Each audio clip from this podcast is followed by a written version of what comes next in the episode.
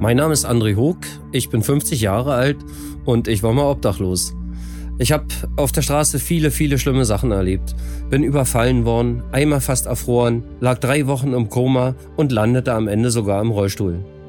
Mit dieser Podcast-Reihe möchte ich über Obdachlosigkeit aufklären, euch erklären, wie Obdachlose wirklich leben, wer Obdachlose sind, wie hart das Leben auf der Straße ist und auch erklären, wie man Obdachlosen helfen kann und mit vielen Mythen und Vorurteilen aufräumen. Ihr steht allein in einer großen Stadt wie Berlin.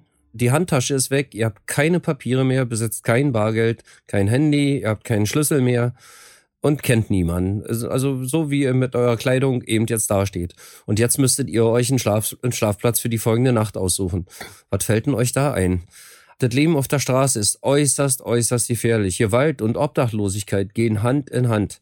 Am Hauptbahnhof sitzt man zum Beispiel, hat gerade noch eben seine Zeitung verkauft, macht eine Pause, raucht eine Zigarette und plötzlich kommen die fünf falschen Leute durch die Tür und du weißt, in fünf Sekunden musst du kämpfen. Und wenn es richtig schlimm geht, äh, um dein Leben, ob du das willst oder nicht, du musst einfach. Du wirst ständig in so eine Situation reingezwungen.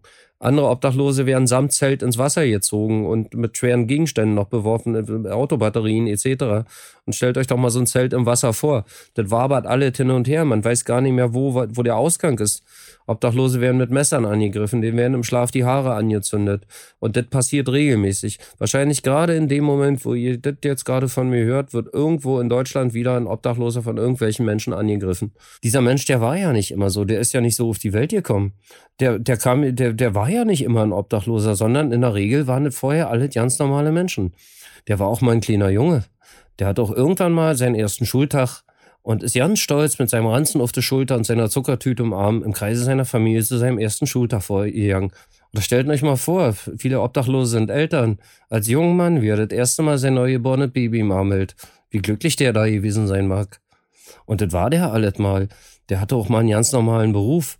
Der war vielleicht Lokführer gewesen oder irgendwas anderes getan. Mittlerweile gibt es Akademiker, die auf der Straße leben. Leute, die ganz normale Leben geführt haben.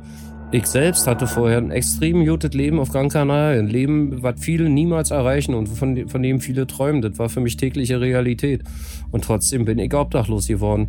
Hätte man mir nur 14 Tage vorher gesagt, in drei Wochen schläfst du draußen in Berlin unter einer Brücke, hätte ich schallend gelacht. Da hätte ich noch mein nächstes Jahreseinkommen darauf verwettet, dass das nicht der Fall sein wird. Aber tatsächlich war es drei Wochen später soweit. Ich lag in Berlin unter einer Brücke und wusste ja nicht, wie mir geschehen ist. Das geht sehr, sehr schnell.